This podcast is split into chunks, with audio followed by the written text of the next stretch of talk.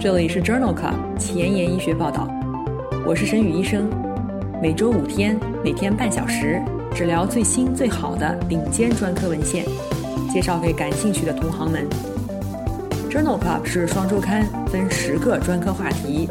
这一周五天分别是心脏血管星期一、呼吸重症星期二、消化肝胆星期三、神内脑外星期四和内分泌代谢星期五。别忘了关注公众号，订阅我们的节目哦。今日头条：一、欧洲心脏病学杂志，儿童期起病的肥厚型心肌病的临床特点。二、Lancet 柳叶刀，肌钙蛋白 ATP 酶抑制剂治疗肥厚型梗阻型心肌病。三、Lancet 新型的心肌肌球蛋白重链 ATP 酶抑制剂治疗肥厚型心肌病。这里是 Journal Club 前沿医学报道，心脏血管星期一 Cardiology Monday。今天的话题是肥厚型心肌病。我是主播沈宇医生，精彩即将开始，不要走开哦。首先，我们来看一看肥厚型心肌病的临床实践。肥厚型心肌病 （HCM） 是由心脏肌结蛋白基因突变引起的一种遗传性心肌病。肥厚型心肌病的特点是由各种形态的左心室肥厚，伴有一系列临床表现和血流动力学异常。心肌肥厚的部位和程度决定了患者的不同临床表现，包括乏力、呼吸困难、胸痛、心悸、晕厥、猝死、心衰、卒中、左室流出道梗阻、舒张功能异常、心肌缺血、二尖瓣关闭不全等。首先，我们来聊一聊肥厚型心肌病的临床特点。在2021年5月的《欧洲心脏病学杂志》上，发表了一篇观察性的队列研究，讨论的是儿童期起病的肥厚型心肌病患者的临床特点和预后。儿童期起病的肥厚型心肌病远不如成人期起病的情况常见。这一项研究描述了儿童期肥厚型心肌病的自然病程和临床特点。研究纳入了 Share 登记库当中七千六百例肥厚型心肌病的患者，根据起病年龄分为婴儿组、儿童组和成人组。其中，起病小于一岁的婴儿组一共有一百八十四例，起病年龄在一到十八岁的儿童组有一千一百例，成人组为六千多例。儿童组的患者在每年发生心衰、房颤、室速室颤、卒中和死亡的总体事件发生率为百分之二。在诊断后的第一个十年，室性心律失常是最常见的事件；在诊断以后的第二个十年，心衰和房颤最为常见。儿童期起病的肥厚型心肌病患者当中，存在肌球蛋白基因突变更为常见，可高达百分之六十三。愈后比不携带者更差，心衰的风险增加两倍以上，复合结局风险增加百分之六十七。总的来说，儿童组的患者发生危及生命的室性心律失常的可能性要高百分之三十六，最终需要心脏移植或者是左心室辅助装置的风险高两倍。因此，作者认为。儿童期起病的肥厚型心肌病患者存在肌球蛋白基因突变的可能性更高，发生危及生命的室性心律失常的风险更高，需要更加积极的抗心衰治疗。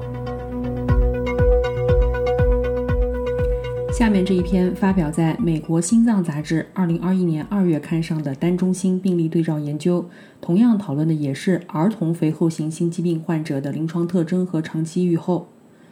这项研究纳入了某中心就诊的近四百例儿童肥厚型心肌病患者，中位年龄为十四岁，百分之六十五为男孩，其中三分之一存在肥厚型心肌病的相关症状，百分之十八有呼吸困难，百分之十九存在心绞痛，百分之五曾经出现过晕厥。约四分之一的患儿正在服用贝塔受体阻滞剂，百分之四十五存在家族史。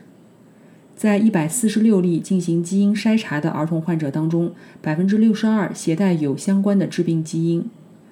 室间隔基底段的平均厚度为一点二公分，左室 Z 评分平均四点八分。约百分之二十三的患者存在极度的左室肥厚，Z 评分大于六分；百分之八的患者存在左室流出道压力阶差大于三十毫米汞柱。在中位五点九年的随访当中，百分之六植入了 ICD，百分之二死亡，百分之七接受了心肌切除治疗，百分之二接受了心脏移植。以下的因素与主要的不良结局相关。症状型肥厚型心肌病风险比为二点四五，室性心动过速风险比为一点五，室间隔基底部左室 Z 评分高风险比为一点一。这项单中心的病例队列研究认为，在经验充足的中心接受治疗的儿童肥厚型心肌病患者的预后良好，存在相关症状以及左室间隔厚度与预后不良相关。同样是在美国心脏病学杂志2021年8月刊上，发表了另外一篇关于肥厚型心肌病的单中心前瞻性队列研究。这项研究讨论的是高敏肌钙蛋白 T 对于肥厚型心肌病患者远期预后的预测作用。作者对于135例肥厚型心肌病的患者进行了前瞻性长达五年的随访。其中，高敏肌钙蛋白 T 浓度升高定义为大于等于十四纳克每升。在研究的一百三十五例患者当中，有三十三例存在高敏肌钙蛋白 T 升高，并且在五年的随访中记录到了十八例患者出现心脏性猝死、心衰相关死亡、卒中相关死亡、心衰住院、卒中住院以及持续性食素或者 ICD 植入等不良结局事件。在回归分析当中显示，高敏肌钙蛋白 T 升高与主要的终点显著相关，风险比达三点四。此外，女性、晕厥、非持续性食素、左室射血分数小于百分之五十和一型胶原 C 端前肽 CICP 与主要的终点事件相关。在多变量的分析当中，高敏肌钙蛋白 T 的升高仍然与预后独立相关。风险比为四点七。这篇文章首次证明了高敏肌钙蛋白 T 升高与不良结局相关。这一结论应当在更大的前瞻性注册研究当中进一步的进行评估。肥厚型心肌病的患者经常合并有二尖瓣的结构异常，但是发病机制仍存有争议。在二零二零年十一月份的美国心脏学会杂志。发表了一篇单中心的前瞻性队列研究。这篇文章的作者在2016年曾经报道过五例年轻的肥厚型梗阻型心肌病患者的心肌切除组织当中二尖瓣主动脉瓣畸性不连续性这一表现。这项研究的目的是证实这一初步发现，并且评估了肥厚型梗阻型心肌病患者当中二尖瓣主动脉瓣畸性不连续性的患病率。该中心对于一百零六例连续接受二尖瓣前叶与主动脉瓣之间心肌区域活检的患者进行了分析，发现有二十八例的患者存在二尖瓣主动脉瓣畸性不连续性的情况。存在这一表现的患者年龄更小，平均年龄分别为三十九岁和五十八岁。在这一队列当中，有六例三十岁以下的患者。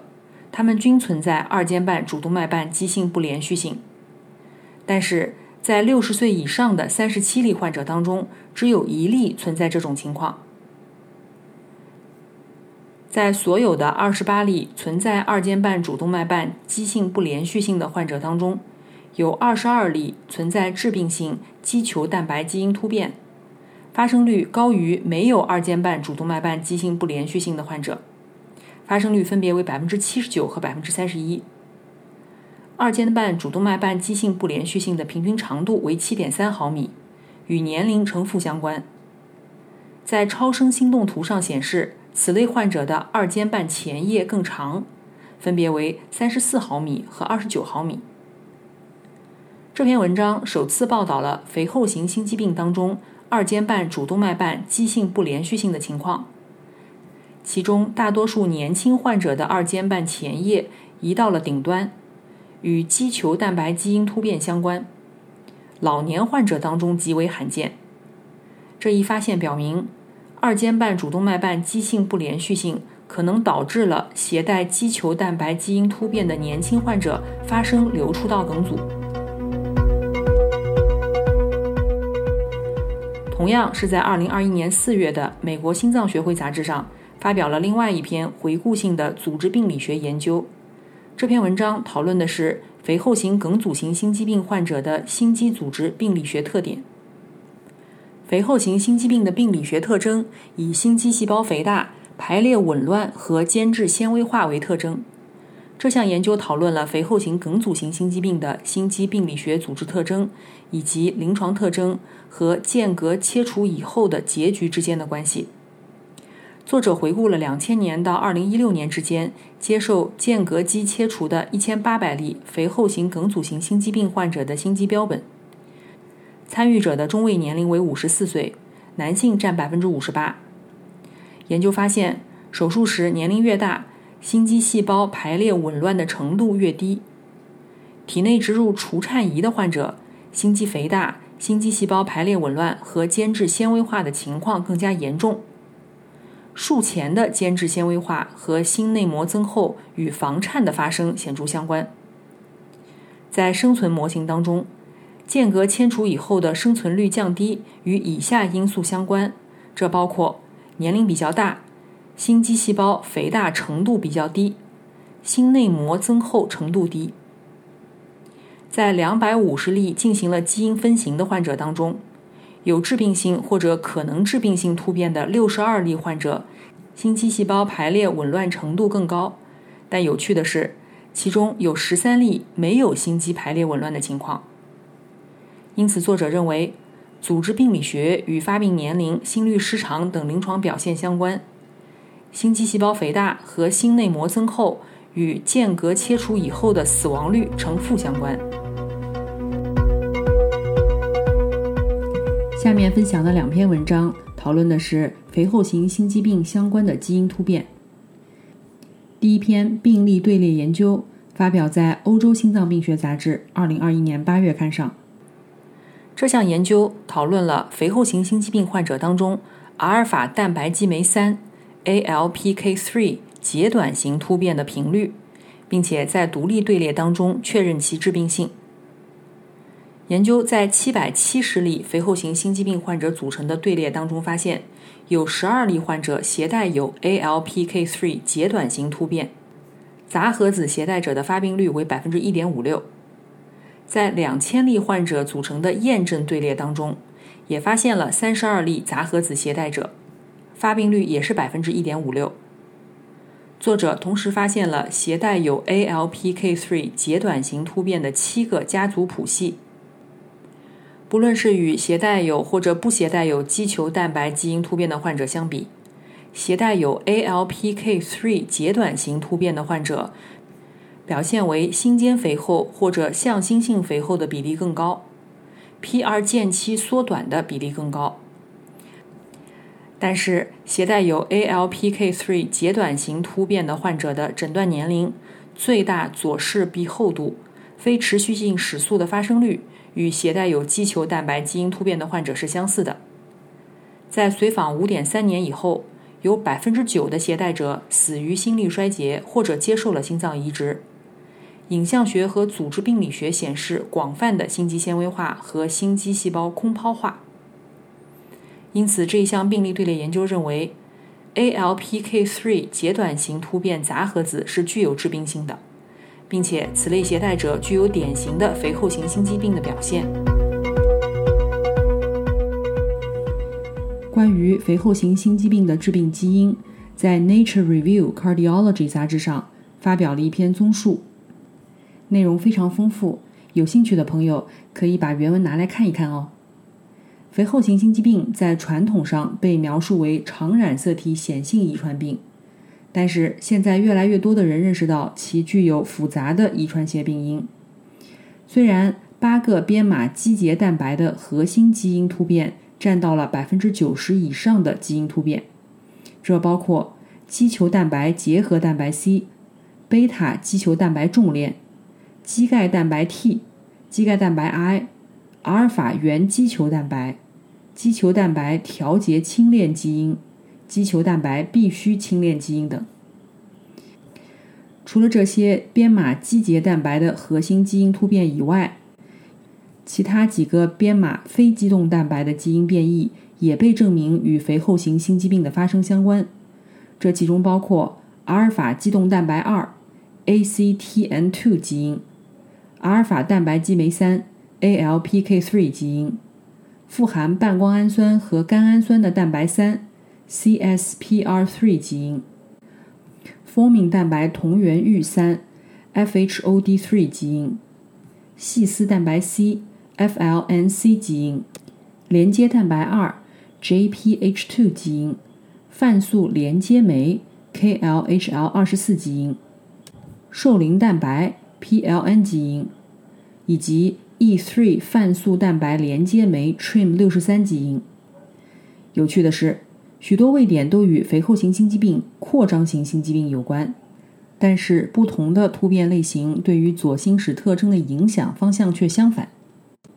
在这篇综述当中，评估了一系列突变类型，从单个低效应的常见非编码突变到完整基因敲除，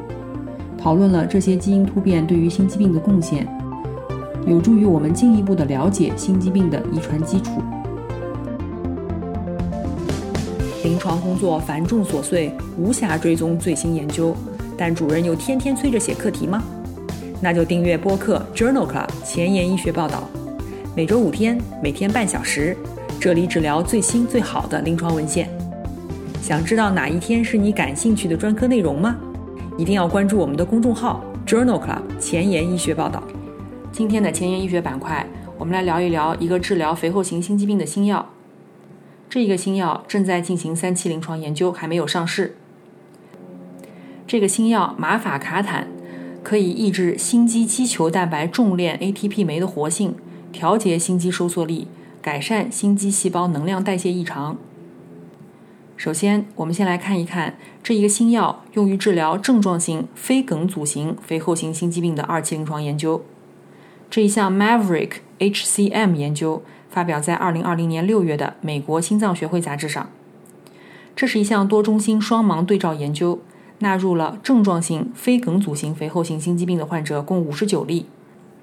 患者入组时。左室射血分数大于百分之五十五，纽约心功能分级二到三级，NT-proBNP 大于等于三百皮克每毫升，为期十六周，然后进行八周的洗脱。在五十九例患者当中，有五名治疗组的患者左室射血分数可逆性的降低到了百分之四十五。马法卡坦治疗组与安慰剂组相比，NT-proBNP 分别下降了百分之五十三和百分之一。肌钙蛋白 I 分别下降了百分之三十四和百分之四，因此作者认为马法卡坦治疗肥厚型心肌病可以显著的降低心衰以及心肌损伤的指标，这提示心肌壁的应力改善。在二零二零年九月的《Lancet》柳叶刀杂志上发表了马法卡坦用于治疗肥厚型梗阻型心肌病患者的文章。这一项三期临床研究 Explora HCM 研究是一项多中心随机双盲的研究，纳入了来自十三个国家六十八个中心的二百五十例肥厚型梗阻型心肌病的患者。这类患者在入组时左室流出道压力阶差大于等于五十毫米汞柱，随机接受马法卡坦和安慰剂治疗，持续三十周。干预组与安慰剂组相比，运动后。左室流出道压力阶差显著下降了三十六毫米汞柱，氧耗峰值显著增加了一点四毫升每公斤每分钟，患者的症状评分也显著改善，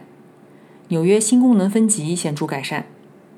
该药物的安全性和耐受性与安慰剂相似，安慰剂组有一名患者猝死。因此，这项 EXPLORER HCM 研究认为。马法卡坦可以改善肥厚型梗阻型心肌病患者的运动能力、左室流出道压力阶差和心功能分级。同样是在《Lancet》柳叶刀杂志上，今年七月份发表了另外一篇 Explora HCM 研究的亚组分析。这项亚组分析讨论的是马法卡坦对于肥厚型梗阻型心肌病患者健康状况的影响，这其中包括了症状、身体和社会功能以及生活质量。在干预三十周以后，马法卡坦组的患者健康状况 KCCQ-OS 评分显著优于安慰剂组，分别为十四点九分和五点四分，而且所有评分量表当中的单项都有类似的获益。KCCQ-OS 评分大于等于二十分的患者比例，马法卡坦组也显著高于安慰剂组。经过八周的药物洗脱以后，这些获益恢复到了基线水平。因此，这项 Explorer HCM 研究认为，与安慰剂相比，马法卡坦可以显著地改善症状性肥厚型梗阻型心肌病患者的健康状况，这其中包括了症状改善。身体和社会功能改善，以及生活质量的改善。今天的节目就聊到这里。如果你真心喜欢我的节目，不用给我点赞，现在就去转发分享吧，和我一起把最新最好的临床研究分享给需要的朋友。明天是呼吸重症星期二，精彩继续，不见不散哦。